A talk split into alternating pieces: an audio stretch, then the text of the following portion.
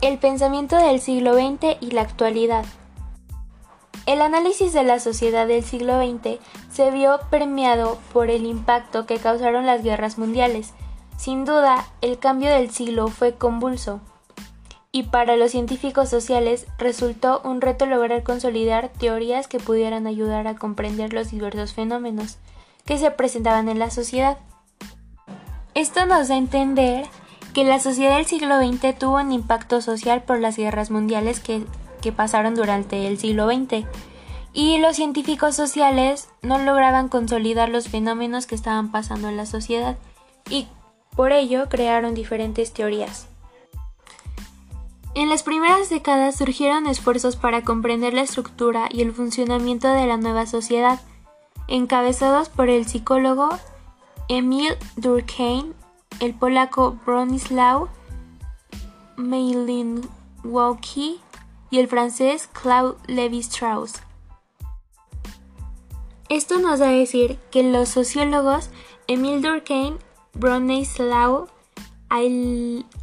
Malinowski y Claude Lévi-Strauss trataban de entender la estructura y el funcionamiento que la sociedad tenía en esos momentos. Seguimos.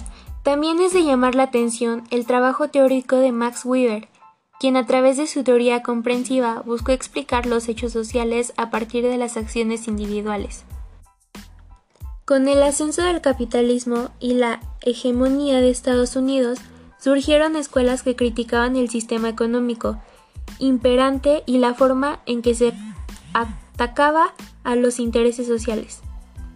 Entre estas escuelas destacó la llamada Escuela Frankfurt y su teoría crítica, que extendería sus estudios hasta la consecuencia para la sociedad de la Segunda Guerra Mundial, con teóricos como Max Horkheimer, Theodor Adorno y Walter Benjamin, Erich Fromm, Herbert Marcus y Jürgen Habermas. Em, podemos entender que Max Weber, a través de su teoría comprensiva, trataba de entender los hechos sociales que surgían. Em, también, gracias a eso, surgieron escuelas que criticaban el sistema económico. Una de ellas era la escuela de Frankfurt, con su teoría crítica, que hablaba sobre las consecuencias para la sociedad de la Segunda Guerra Mundial.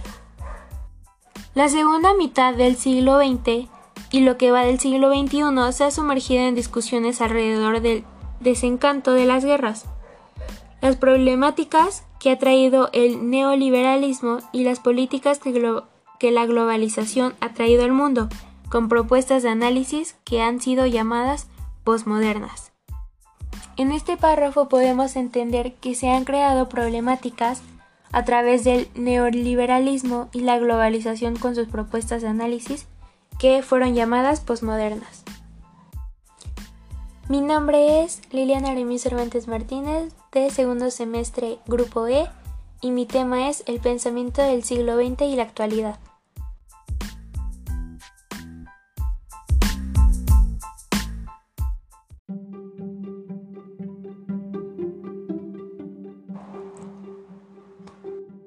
Nombre es Liliana Aremi Cervantes Martínez del segundo semestre Grupo E y mi subtema es el pensamiento del siglo XX y la actualidad. Empezaré la lectura. El análisis de la sociedad del siglo XX se vio permeado por el impacto que causaron las guerras mundiales. Sin duda, el cambio del siglo fue convulso y para los científicos sociales resultó un reto lograr consolidar teorías que pudieran ayudar a comprender los diversos fenómenos que se presentaban en la sociedad. Bueno, podemos entender que la sociedad del siglo XX tuvo un impacto social por las guerras mundiales. Los científicos sociales mm, no lograban consolidar los fenómenos que estaban pasando en la, en la sociedad en ese momento y entonces crearon diferentes teorías. Ok, en las primeras décadas surgieron esfuerzos para comprender la estructura y el funcionamiento de la nueva sociedad, estos encabezados por el sociólogo Emil Durkheim, el polaco Bronislaw Malinowski y el francés Claude Lévi-Strauss. Entonces podemos entender que los sociólogos Emil Durkheim, Bronislaw y Alinowski y Claude Lévi-Strauss trataban de entender la estructura y el funcionamiento que la sociedad tenía en esos momentos. Bueno, también es de llamar la atención sobre el trabajo teórico de Max Weber, quien a través de su teoría comprensiva buscó explicar los hechos sociales a partir de las acciones individuales.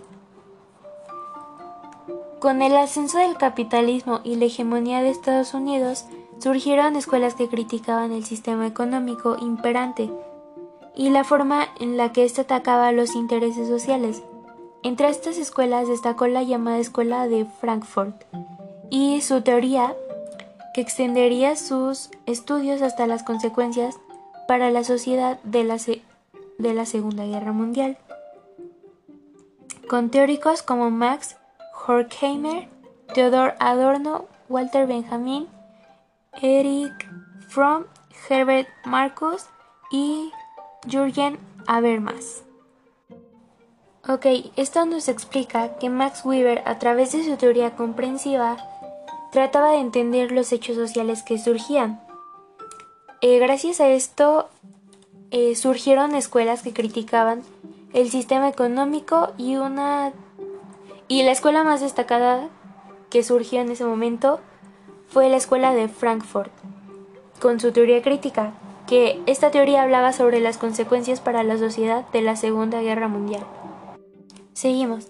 La segunda mitad del siglo XX y lo que va del siglo XXI se ha sumergido en discusiones alrededor del desencanto de las guerras, las problemáticas que ha traído el neoliberalismo y las políticas que la globalización ha traído al mundo, mm, con propuestas de análisis que han sido llamadas posmodernas.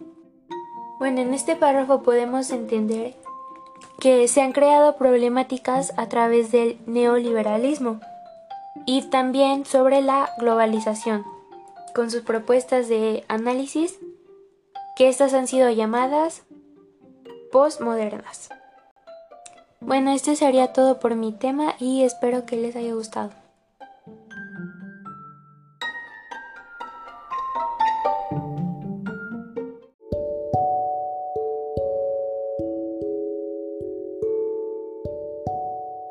Bueno, a continuación responderé estas dos preguntas. ¿Cómo le explicarías el tema a otra persona? Bueno, yo le explicaría que en el siglo XX ocurrieron diversas guerras mundiales y esto tuvo un impacto social en ese entonces porque los científicos sociales no lograban consolidar los fenómenos que estaban pasando en ese momento y gracias a ello crearon diferentes teorías. Algunos grandes sociólogos estaban tratando de entender la estructura y pues cómo funcionaba lo que la sociedad estaba pasando en esos momentos. En todo esto apareció Max Weber, que a través de la teoría que él hizo, trataba de, de dar a entender los hechos sociales que surgían en ese momento.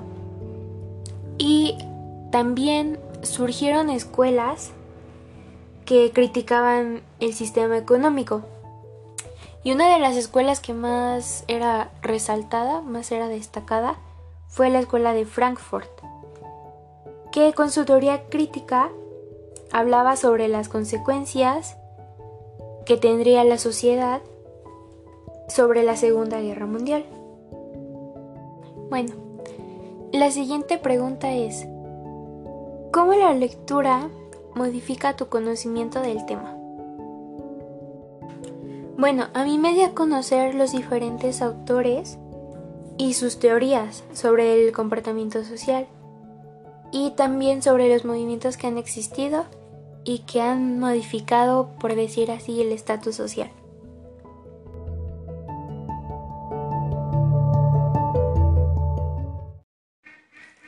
Mi nombre es Liliana Aremi Cervantes Martínez de segundo semestre Grupo E y hoy voy a leer la lectura de el impacto de las reformas borbónicas en la organización política, social, económica del virreinato.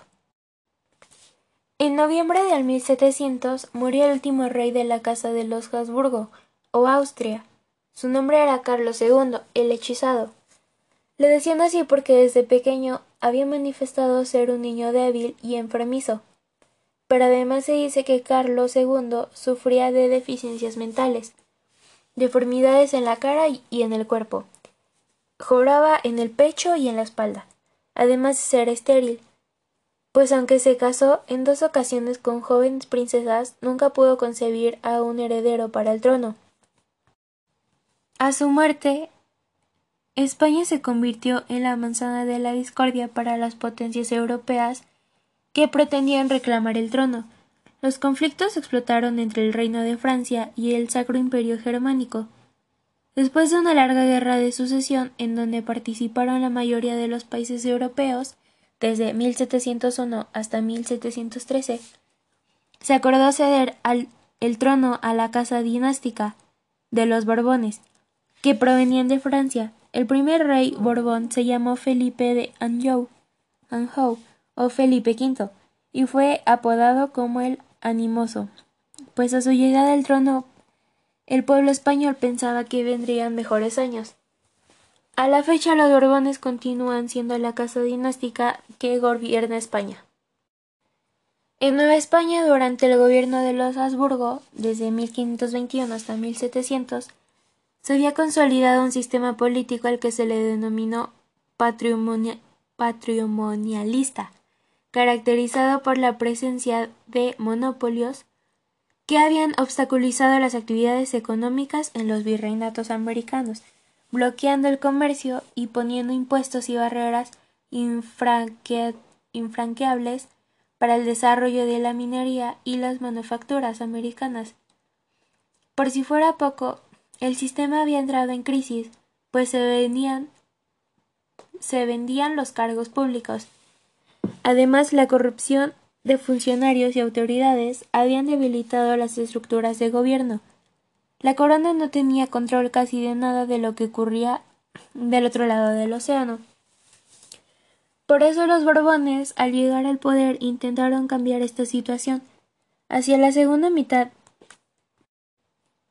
del siglo XVIII, el rey Carlos III de Borbón implementó una serie de reformas que pretendían modernizar la política, la administración, la economía, el ejército y la cultura de todo el imperio, incluyendo a las colonias americanas. A este proceso se le conoce como reformas borbónicas, las cuales se caracterizaron por estar inspiradas en los valores e ideales de la Ilustración pero fueron implementadas por autoridades despóticas. Se puede decir que en el proceso de modernización que experimentó Nueva España entre 1760 y 1820 formó parte de lo que los historiadores han llamado despotismo ilustrado,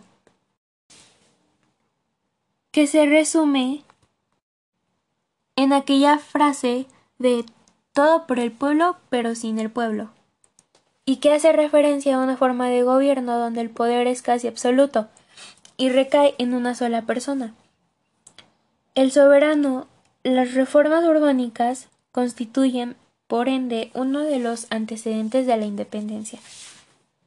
En Nueva España, estas políticas se manifestaron cuando la corona implementó una serie de cambios políticos con el fin de retomar el poder y todos los derechos por ley eh, le correspondían al soberano pero que habían sido delegados a una serie de corporaciones y grupos políticos.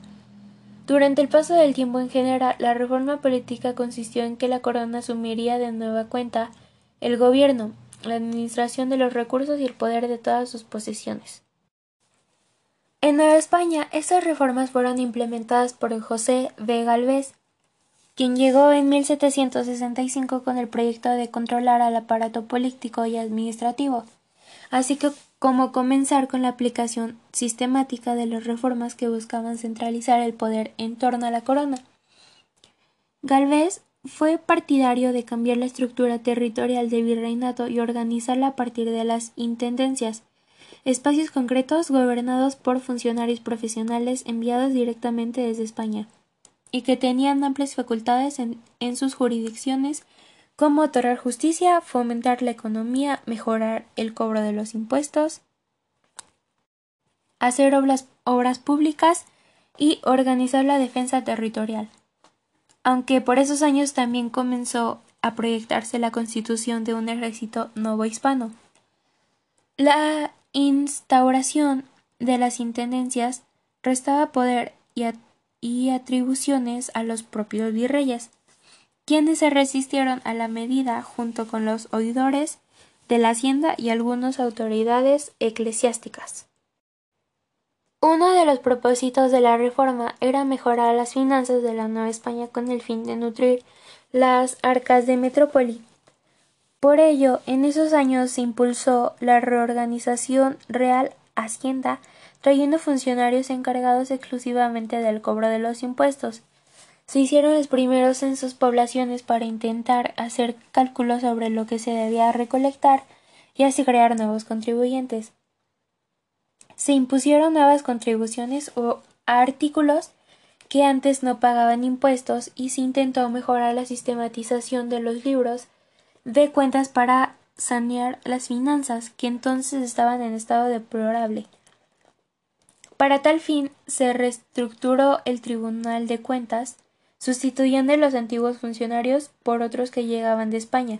La actividad comercial no fue la excepción, pues durante los últimos años de virreinato los gobiernos borbones intentaron controlar la actividad comercial, desaparecer el contrabando y combatir la piratería.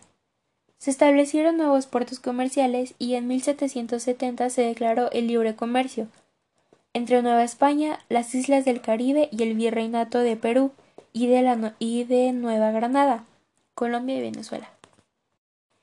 La, la intensa actividad comercial que surgió gracias a estas modificaciones permitió el surgimiento de dos nuevos consulados, el de Veracruz y el de Puebla, y se postuló el libre comercio como una necesidad para reactivar la economía, aunque también hay que decir que la corona restableció y mantuvo algunos estancos, monopolios, la minería fue reconocida como una de las actividades primarias de la economía novohispana, y a los mineros se le permitió organizarse como premio, como gremio. La minería fue reconocida como una de las actividades primarias de la economía novohispana y a los mineros se le permitió organizarse como gremio. Por esos años, la corona buscó incentivarla a partir de varias estrategias, como la exención de impuestos a los mineros y la disminución del precio del azogue. El libre mercado permitió que más personas pudieran invertir en la minería y fue tanto el fomento a esta actividad que en 1793 se creó el Real Colegio de Minas, además de un banco de avio encargado de ofrecer préstamos a los mineros. Las reformas borbónicas incendieron en todos los aspectos sociales, reglamentando las divisiones públicas y el comportamiento social. Se prohibieron las corridas de toros por un salvajismo y los carnavales por ser considerados espectáculos transgresores del orden social. En la Ciudad de México se pusieron de moda los paseos como el de Bucareli, virrey borbónico, o el de Viga, pero también el teatro que se desenvolvía en el Coliseo de la capital. Bueno, esto fue todo de la lectura y voy a a continuación voy a decir los puntos más importantes que yo deducí gracias a la lectura. Bueno, en Austria murió el último rey llamado Carlos II en 1700 Em, era llamado el hechizado ya que siempre había sido muy enfermizo y sufría de una deficiencia mental, así como de una deformidad en la cara, la espalda y el pecho, además de ser estéril. Él se casó dos veces y nunca pudo tener hijos para heredar su trono. También, cuando fallece, España trata de buscar un, un sucesor y se convierte en la manzana de la discordia para Europa, convirtiéndose en una larga guerra de sucesión. También acordaron ceder el trono a la casa dinástica de los Borbones, convirtiéndose a Felipe de Anjou o Felipe V, el primer rey Borbón, apodado como el Animoso. En 1521 a 1700 se consolidó un sistema político denominado patrimonialista caracterizado por obstaculizar las actividades económicas, em, el bloque de comercios poniendo impuestos y barreras para el desarrollo de la minería. La corona no tenía control, comenzando a crecer la corrupción de funcionarios y autoridades. También el rey Carlos III Implementó reformas para modernizar la política, administración, economía, ejército y la cultura de todo el imperio, conocido en reformas borbónicas y caracterizadas por estar inspiradas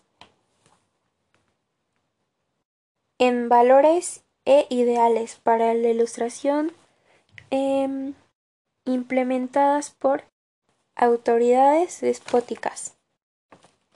Ok, también José de Galvez, quien llegó en 1765, controló el aparato político y administrativo, eh, comenzando con la aplicación del sistema de reforma. También fue un partidario cambiando la estructura territorial y organizando las intendencias como otorgando justicia, fomentando la economía, mejorando el cobro de impuestos, haciendo obras públicas y organizar la defensa territorial. Como propósito principal de las reformas era mejorar las finanzas, era mejorar las finanzas de la Nueva España con la finalidad de nutrir las arcas de la metrópoli. También se creó la reorganización de la Real. Se crearon los primeros censos de población e intentaron desaparecer el contrabando y la piratería. Se declaró el libre comercio en 1770 para reactivar la economía y se reconoció a la minería como una de las actividades primarias de la economía.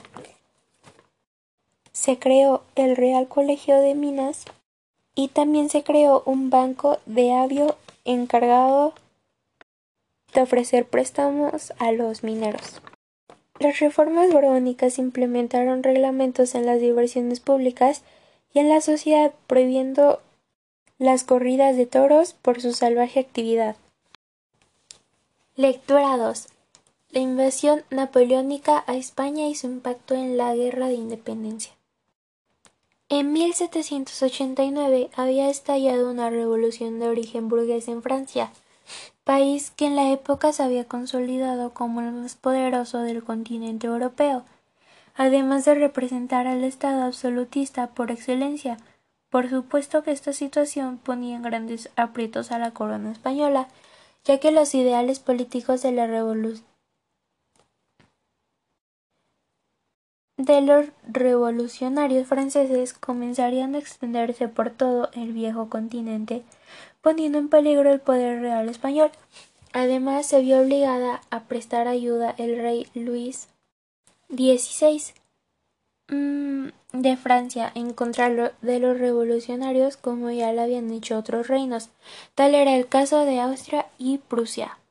4. Rey de España en esa época no se encontraba en condiciones económicas ni militares para ofrecer su ayuda al rey francés ante la ola revolucionaria, por lo que en un principio decidió permanecer neutral, situación que cambió en enero de 1793 cuando Luis XVI el rey francés fue ejecutado en la guillotina. por lo que tuvo que declarar la guerra a los revolucionarios franceses en marzo del mismo año. De esta manera, el destino de la corona española se ligaba a la Revolución francesa y sus posteriores consecuencias. Durante poco más de dos años, España y Francia tuvieron una serie de combates con graves pérdidas para España, a pesar de contar con el apoyo de Gran Bretaña.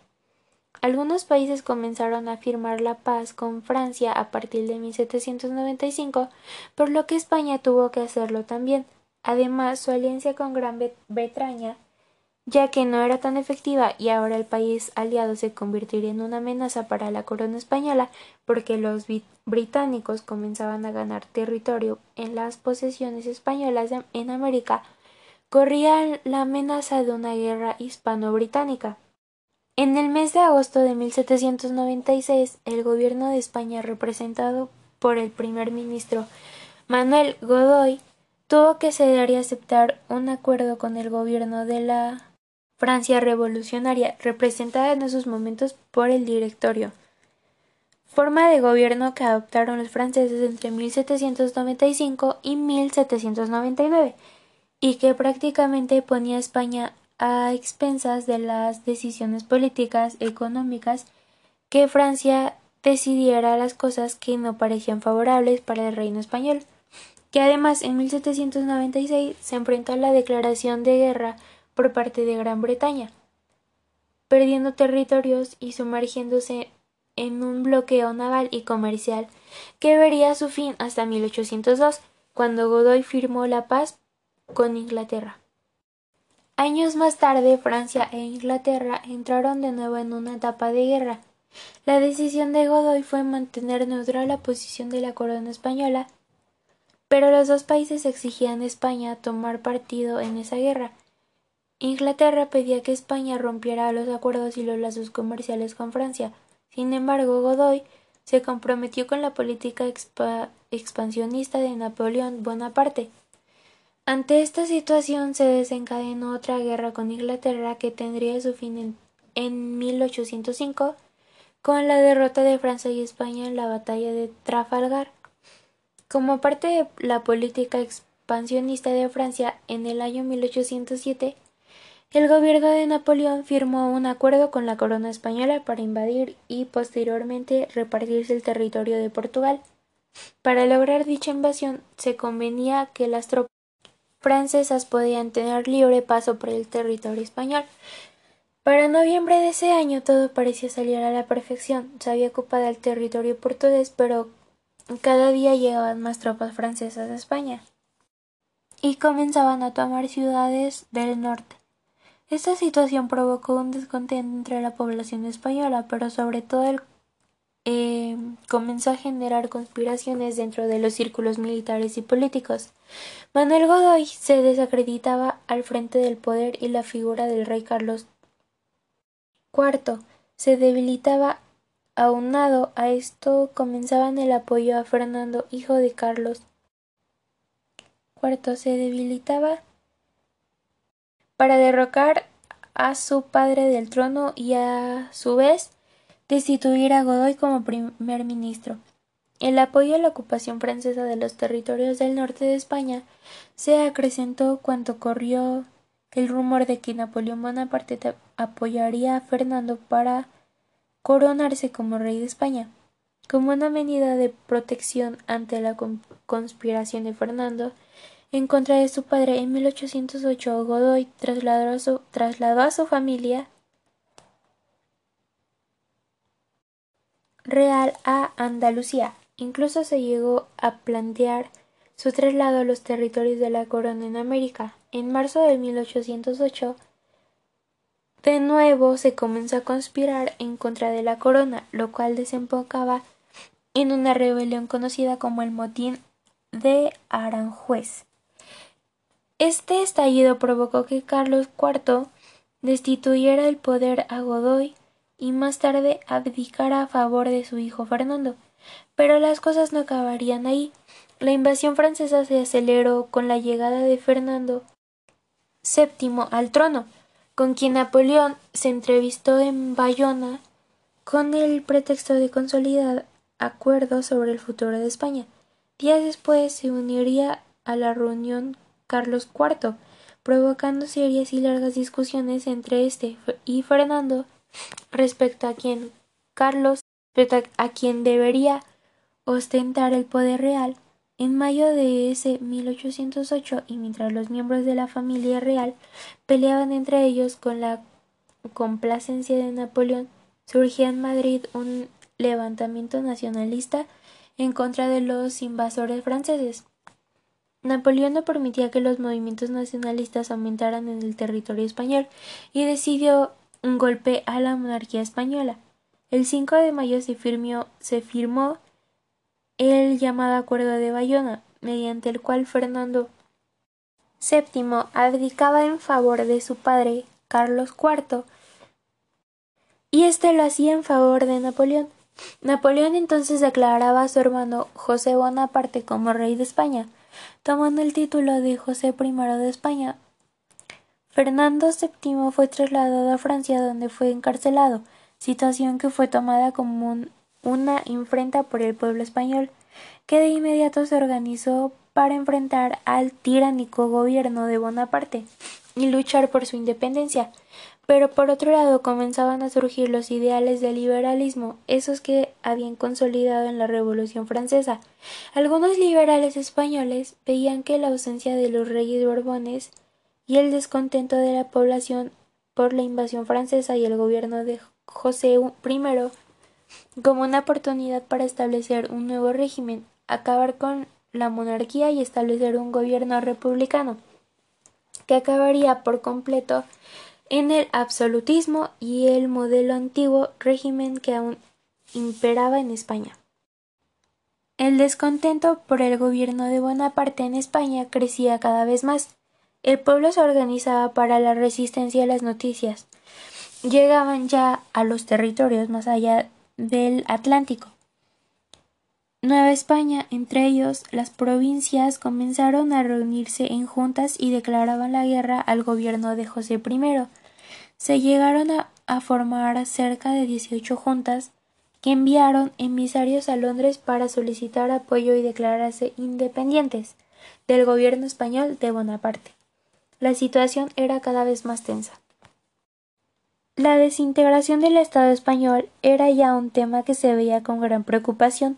Ante esta situación, los representantes de las juntas, quienes decían ostentar la soberanía en ausencia del rey Fernando VII, decidieron crear una junta central, cuya primordial función fue llamar a las Cortes, que se erigían como un sistema legislativo con representación de cada una de las provincias del Reino Español y darían a España una nueva constitución. En 1810 comenzaron las conocidas Cortes de Cádiz, a las cuales acudieron notables representantes novohispanos como Lucas Alamán, Miguel Ramos Arispe y Fray Servando Teresa de Mier, y que culminarían en 1812 con la promulgación de la Constitución de Cádiz. En la Nueva España, esta situación se vio como un escaparate para buscar establecer órganos autónomos de gestión. El grupo criollo veía amenazada su posición y cada día luchaban por ser parte de los puestos privilegiados. Las reformas borbónicas habían, habían minado los intereses de la clase alta y el aumento de los impuestos para subsanar gastos militares por parte de Metrópoli, que asfixiaba a la hacienda hispana. La política española se enfrentaba en la península al gobierno de origen francés, posición que benefició a los conspiradores novohispanos. Sin duda, el gobierno de José Bonaparte no era bien visto por los criollos novohispanos. No era Valde el cura Hidalgo Arengo, haciendo referencia a José I. Muere el mal gobierno y viva Fernando VII. Bueno, gracias a esta lectura puede, pude sacar estos puntos que me, me parecieron los más importantes en la lectura y que me gustaría destacar. Bueno, en 1789 Francia era un país considerado el más poderoso del continente europeo. La corona española sufría aprietos por la situación que presentaba Francia. Así Roma la ayudaba que le dio la ayuda que le dio al rey Luis XVI de Francia. El rey Carlos IV de España sufría una situación de no poderle ofrecer ayuda al rey de Francia, ya que no contaba con las condiciones económicas y militares. Fue ejecutado en la guillotina el rey francés dándose declarado la guerra. España y Francia tuvieron una serie de combates teniendo pérdidas muy graves para España. También en 1795 firmaron la paz varios países con Francia, así como España. Y en 1796 España representado por Manuel Godoy tuvo que acceder con el gobierno de Francia. En 1795 y 1799 España estaba a expensa de Francia. En 1796 se declaró la guerra en contra de Gran Bretaña, perdiendo así territorios y bloqueando su comercio. En 1802 firmó la paz Godoy con Inglaterra y en 1803 Francia e Inglaterra comenzaron una nueva guerra. Inglaterra quería que España rompiera lazos con Francia. Godoy y Bonaparte se comprometieron a una política expansionista, declarando una nueva guerra, terminando así en 1805. En 1807 firmaron Napoleón un acuerdo con la corona española para repartirse el territorio de Portugal. También la población española comenzó a tener descontento porque cada vez se comenzaban a tomar ciudades del norte de Portugal las tropas francesas. Godoy cada vez se desacreditaba ante el poder y Carlos IV cada vez se volvía más débil, más débil, y recibió el apoyo de su hijo Fernando para tomar posición del trono y destruir a Godoy como primer ministro. Perdón, y destituir a Godoy como primer ministro. Bueno, también en 1808 trasladaron a la familia real Andalucía.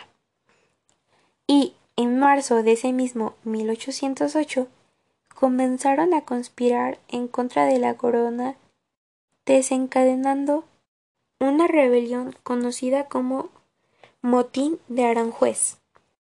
Destituyeron el poder a Godoy por Carlos IV para convertirse Fernando en el nuevo ministro. Con la llegada de Fernando VII se aceleró la invasión francesa. En mayo de 1808 surgió un levantamiento nacional en Madrid en contra de los invasores franceses.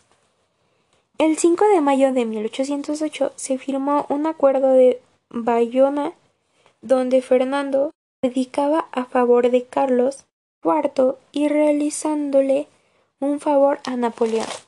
Fernando VII fue encarcelado en Francia donde el gobierno español enfrentó al gobernador de, al gobierno de Bonaparte y lucharon por la independencia. Bueno, también es importante destacar que las ideas liberalistas comenzaban a surgir, eh, algunos de los liberantes y la ausencia de los reyes borbones y se empezaron a crear este descontentos por la invasión francesa mm, creando acabar mm, con la monarquía y establecer un gobierno republicano. También existía un gran descontento en contra del gobierno de Bonaparte, creciendo cada vez más y llegando así hasta el Atlántico. Se realizaron 18 juntas declarando la guerra al gobierno de José I. Y en 1800 16 comenzaron los cortes de Cádiz. En 1812, Lucas Alemán, Miguel Ramos Arispe y Fray Servando Teresa de Mier culminaron la promulgación de la Constitución de Cádiz. Bueno, también las reformas borbónicas aumentaron los impuestos. Y em, por, por último, el gobierno de Bonaparte ya no era bien visto. Es por ello que el cura Hidalgo hizo referencia a José I, diciendo esto muere el mal gobierno y viva Fernando VII. Bueno, esto sería todo de mi parte y espero que les haya gustado.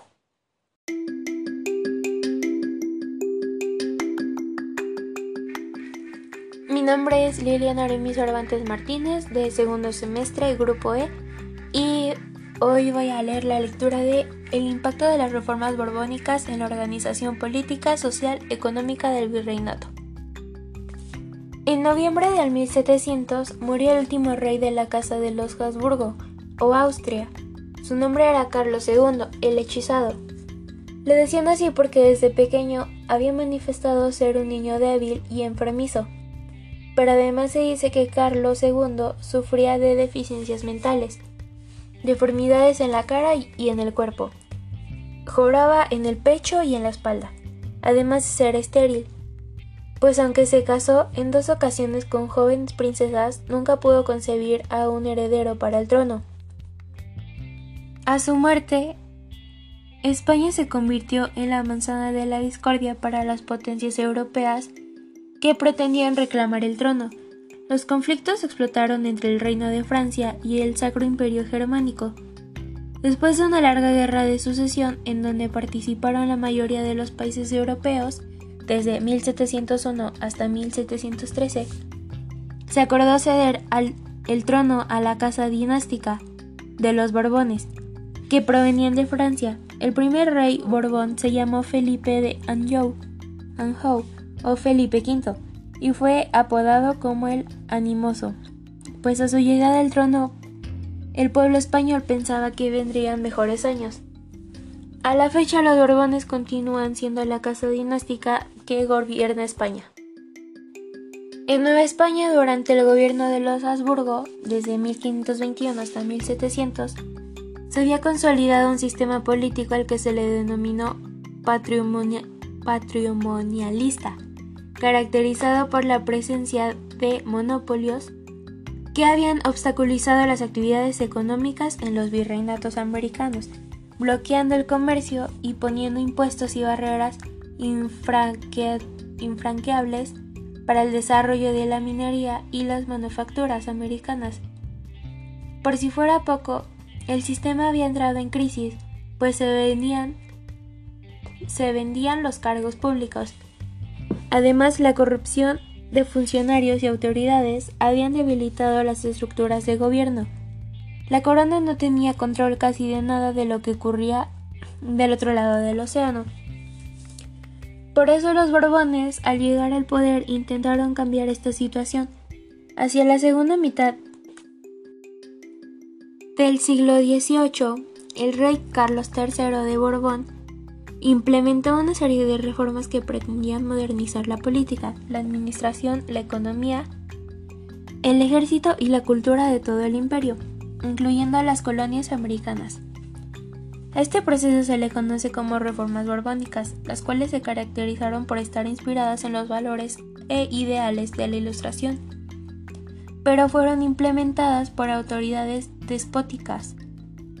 Se puede decir que en el proceso de modernización que experimentó Nueva España entre 1760 y 1820, formó parte de lo que los historiadores han llamado depotismo ilustrado,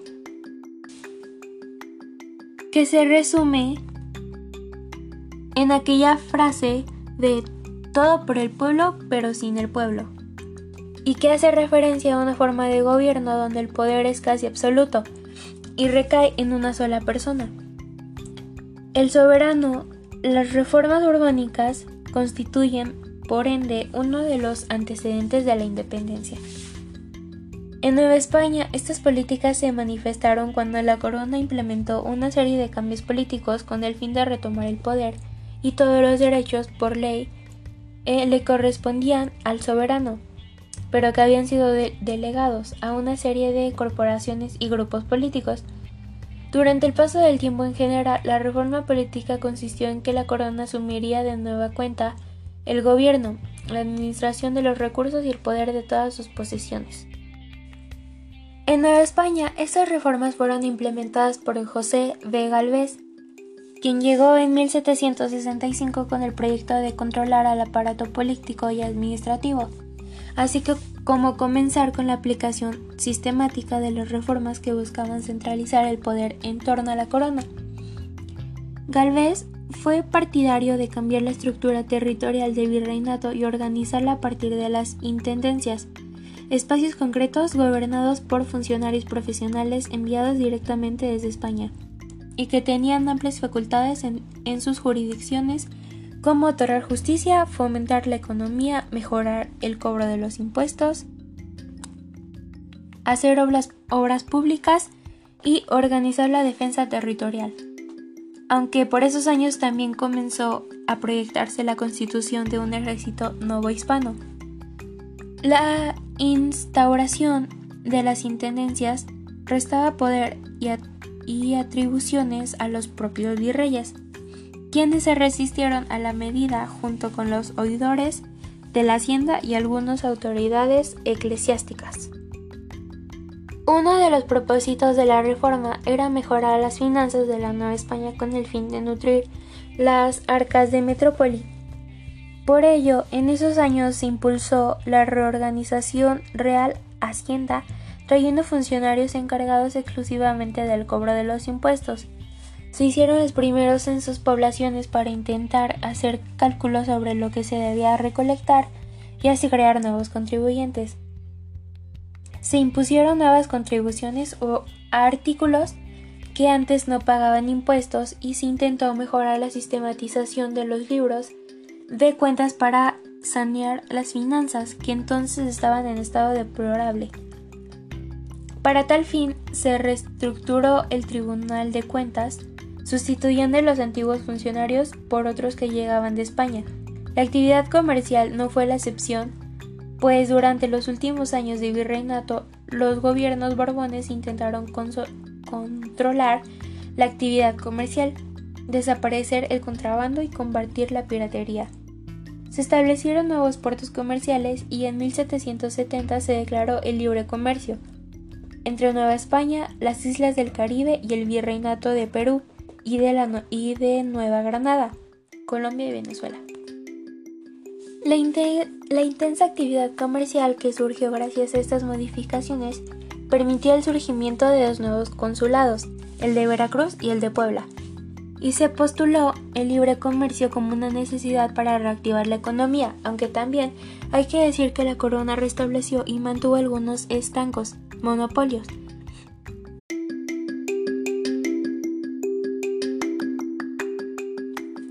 La minería fue reconocida como una de las actividades primarias de la economía no hispana y a los mineros se les permitió organizarse como gremio. Por esos años, la corona buscó incentivarla a partir de varias estrategias, como la exención de impuestos a los mineros y la disminución del precio del azogue. El libre mercado permitió que más personas pudieran invertir en la minería y fue tanto el fomento a esta actividad que en 1793 se creó el Real Colegio de Minas, además de un banco de avio encargado de ofrecer préstamos a los mineros. Las reformas borbónicas incendieron en todos los aspectos sociales, reglamentando las divisiones públicas y el comportamiento social. Se prohibieron las corridas de toros por un salvajismo y los carnavales por ser considerados espectáculos transgresores del orden social. En la Ciudad de México se pusieron de moda los paseos como el de Bucareli, virrey borbónico, o el de Viga, pero también el teatro que se desenvolvía en el Coliseo de la capital. Bueno, esto fue todo de la lectura y voy a a continuación voy a decir los puntos más importantes que yo deducí gracias a la lectura. Bueno, en Austria murió el último rey llamado Carlos II en 1700. Em, era llamado el hechizado ya que siempre había sido muy enfermizo y sufría de una deficiencia mental, así como de una deformidad en la cara, la espalda y el pecho, además de ser estéril. Él se casó dos veces y nunca pudo tener hijos para heredar su trono. También, cuando fallece, España trata de buscar un, un sucesor y se convierte en la manzana de la discordia para Europa, convirtiéndose en una larga guerra de sucesión. También acordaron ceder el trono a la casa dinástica de los Borbones, convirtiéndose a Felipe de Anjou o Felipe V, el primer rey Borbón, apodado como el Animoso. En 1521 a 1700 se consolidó un sistema político denominado patrimonialista, caracterizado por obstaculizar las actividades económicas el bloque de comercios poniendo impuestos y barreras para el desarrollo de la minería. La corona no tenía control, comenzando a crecer la corrupción de funcionarios y autoridades. También el rey Carlos III implementó reformas para modernizar la política, administración economía, ejército y la cultura de todo el imperio, conocido en reformas borbónicas y caracterizadas por estar inspiradas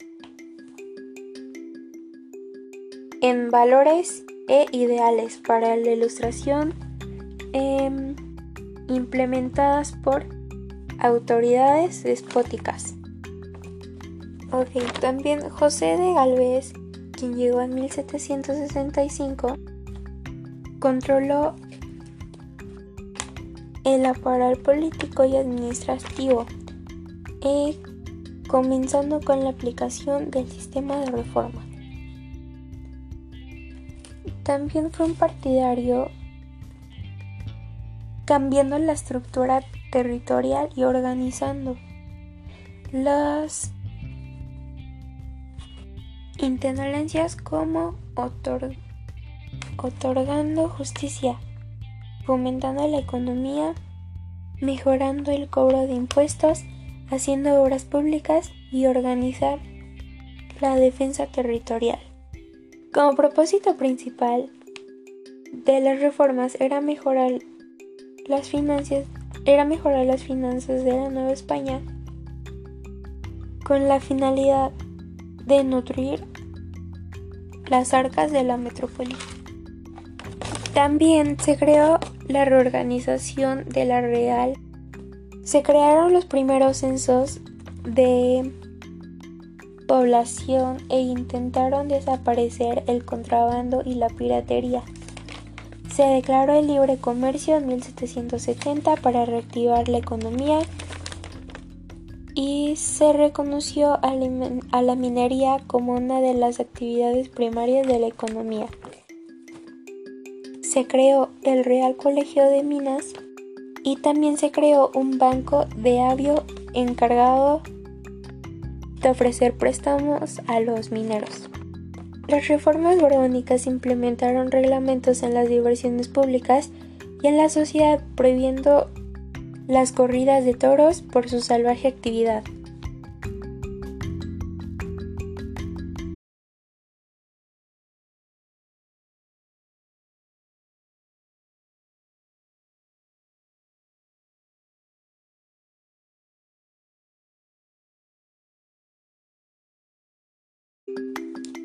Lectura 2. La invasión napoleónica a España y su impacto en la Guerra de Independencia.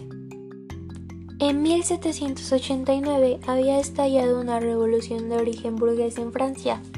país que en la época se había consolidado como el más poderoso del continente europeo, además de representar al Estado absolutista por excelencia. Por supuesto que esta situación ponía en grandes aprietos a la corona española, ya que los ideales políticos de la revolución de los revolucionarios franceses comenzarían a extenderse por todo el viejo continente, poniendo en peligro el poder real español. Además, se vio obligada a prestar ayuda el rey Luis XVI de Francia en contra de los revolucionarios como ya lo habían hecho otros reinos. Tal era el caso de Austria y Prusia. 4 rey de España en esa época no se encontraba en condiciones económicas ni militares para ofrecer su ayuda al rey francés ante la ola revolucionaria, por lo que en un principio decidió permanecer neutral, situación que cambió en enero de 1793 cuando Luis XVI, el rey francés, fue ejecutado en la guillotina por lo que tuvo que declarar la guerra a los revolucionarios franceses en marzo del mismo año, de esta manera, el destino de la corona española se ligaba a la Revolución Francesa y sus posteriores consecuencias.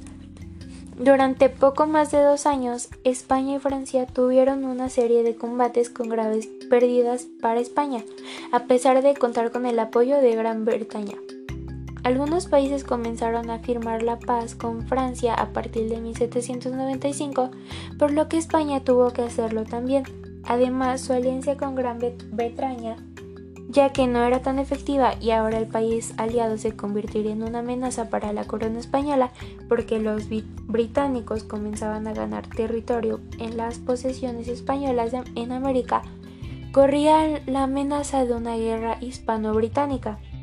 En el mes de agosto de 1796, el gobierno de España, representado por el primer ministro Manuel Godoy, tuvo que ceder y aceptar un acuerdo con el gobierno de la Francia revolucionaria, representada en esos momentos por el Directorio, forma de gobierno que adoptaron los franceses entre 1795 y 1799, y que prácticamente ponía a España a expensas de las decisiones políticas, económicas, que Francia decidiera las cosas que no parecían favorables para el reino español que además en 1796 se enfrentó a la declaración de guerra por parte de Gran Bretaña, perdiendo territorios y sumergiéndose en un bloqueo naval y comercial que vería su fin hasta 1802, cuando Godoy firmó la paz con Inglaterra.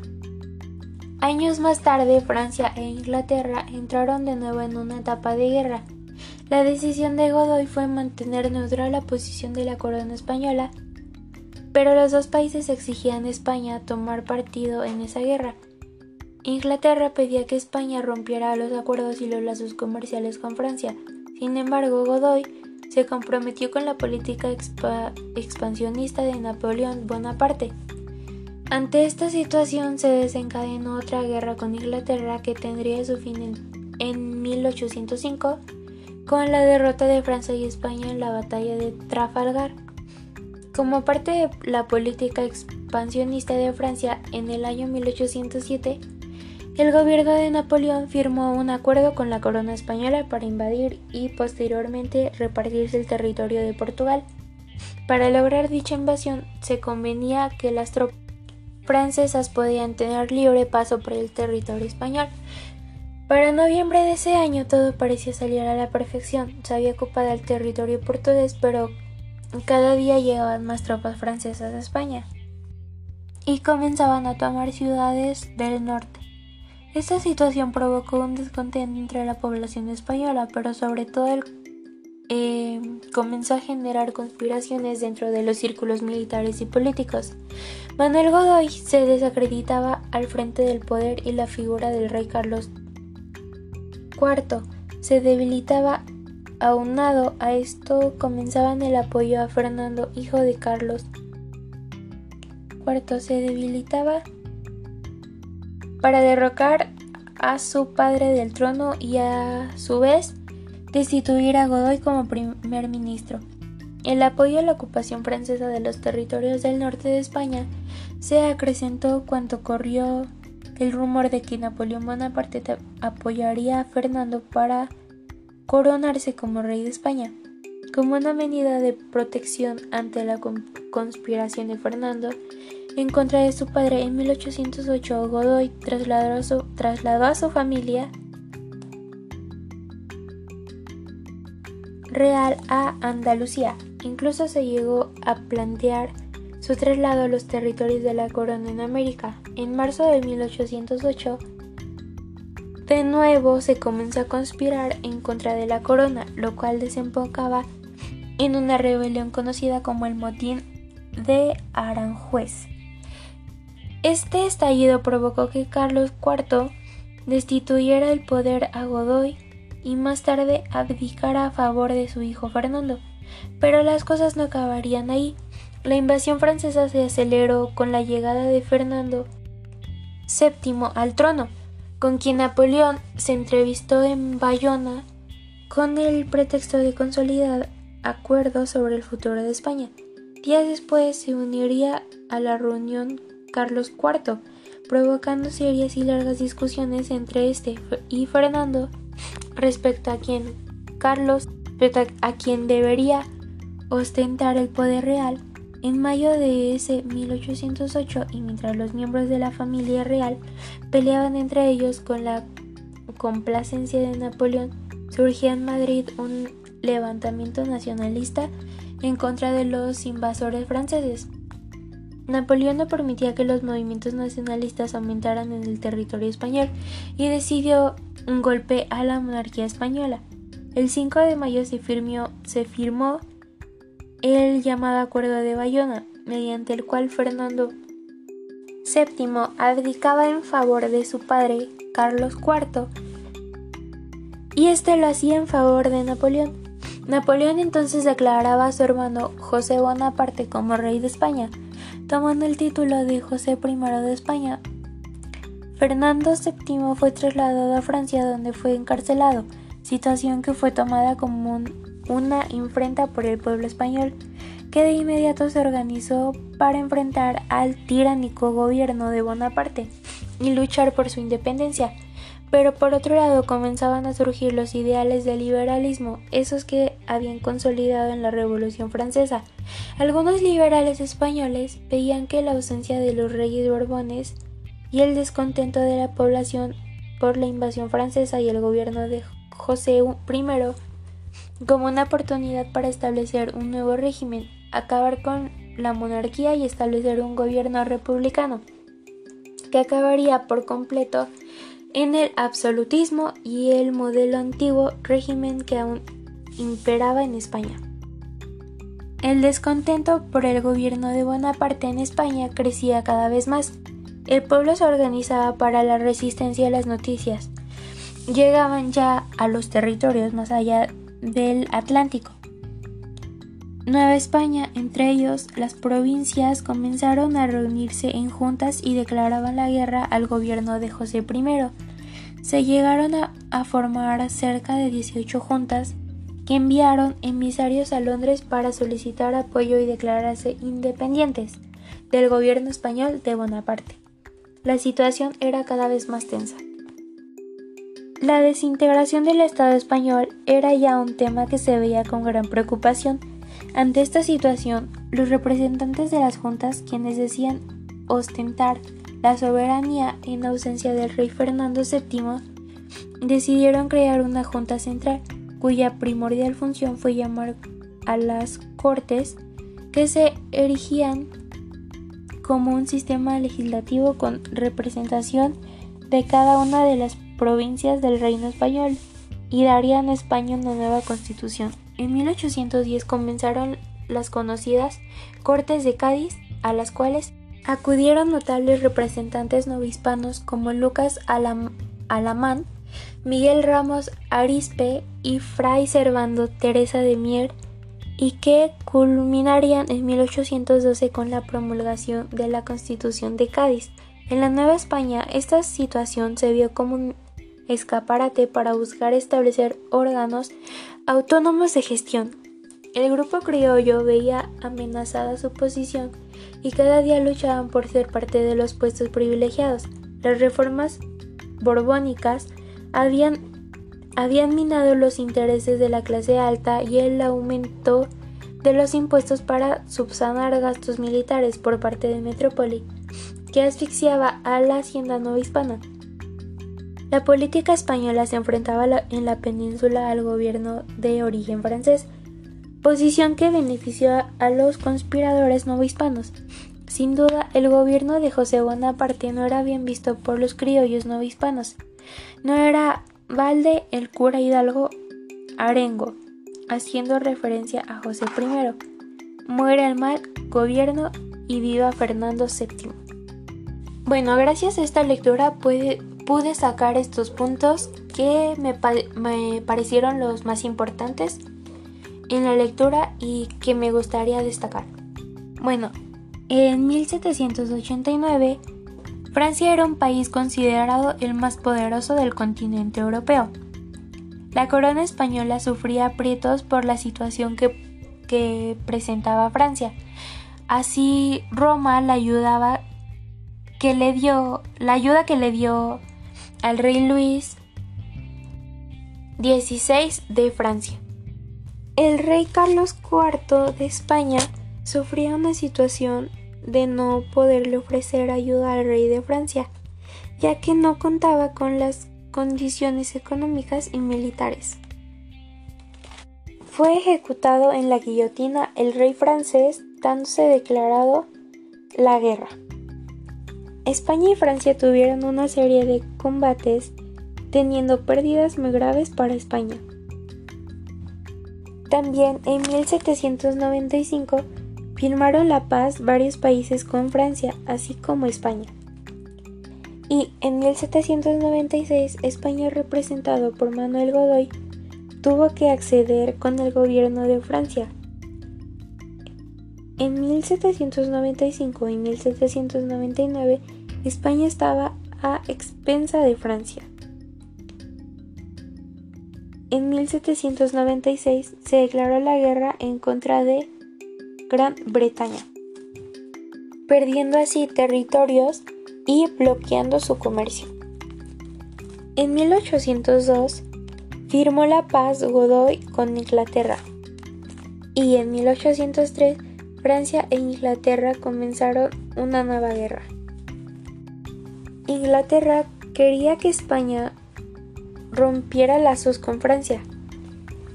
Godoy y Bonaparte se comprometieron una política expansionista, declarando una nueva guerra, terminando así en 1805.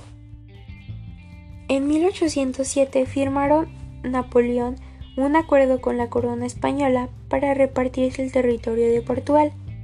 También la población española comenzó a tener descontento porque cada vez se comenzaban a tomar ciudades del norte de Portugal las tropas francesas.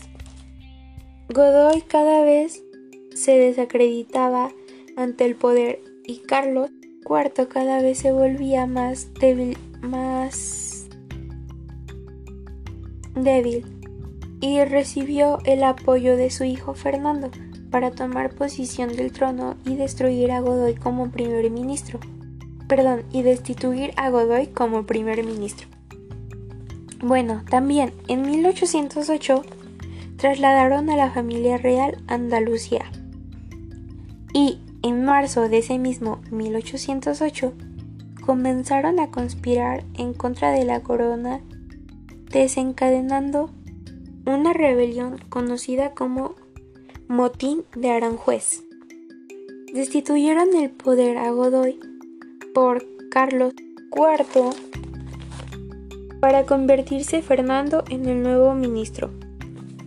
Con la llegada de Fernando VII se aceleró la invasión francesa. En mayo de 1808 surgió un levantamiento nacional en Madrid en contra de los invasores franceses. El 5 de mayo de 1808 se firmó un acuerdo de Bayona donde Fernando dedicaba a favor de Carlos IV y realizándole un favor a Napoleón. Fernando VII fue encarcelado en Francia donde el gobierno español enfrentó al gobernador de, de al gobierno de Bonaparte y lucharon por la independencia. Bueno, también es importante destacar que las ideas liberalistas comenzaban a surgir, eh, algunos de los liberantes y la ausencia de los reyes borbones y se empezaron a crear este descontentos por la invasión francesa. Mm, creando acabar mm, con la monarquía y establecer un gobierno republicano. También existía un gran descontento en contra del gobierno de Bonaparte, creciendo cada vez más y llegando así hasta el Atlántico. Se realizaron 18 juntas declarando la guerra al gobierno de José I y en 1816 comenzaron los cortes de Cádiz. En 1812, Lucas Alemán, Miguel Ramos Arispe y Fray Servando Teresa de Mier culminaron la promulgación de la Constitución de Cádiz. Bueno, también las reformas borbónicas aumentaron los impuestos. Y em, por, por último, el gobierno de Bonaparte ya no era bien visto. Es por ello que el cura Hidalgo hizo referencia a José I diciendo esto. Muere el mal gobierno y viva Fernando VII. Bueno, esto sería todo de mi parte y espero que les haya gustado.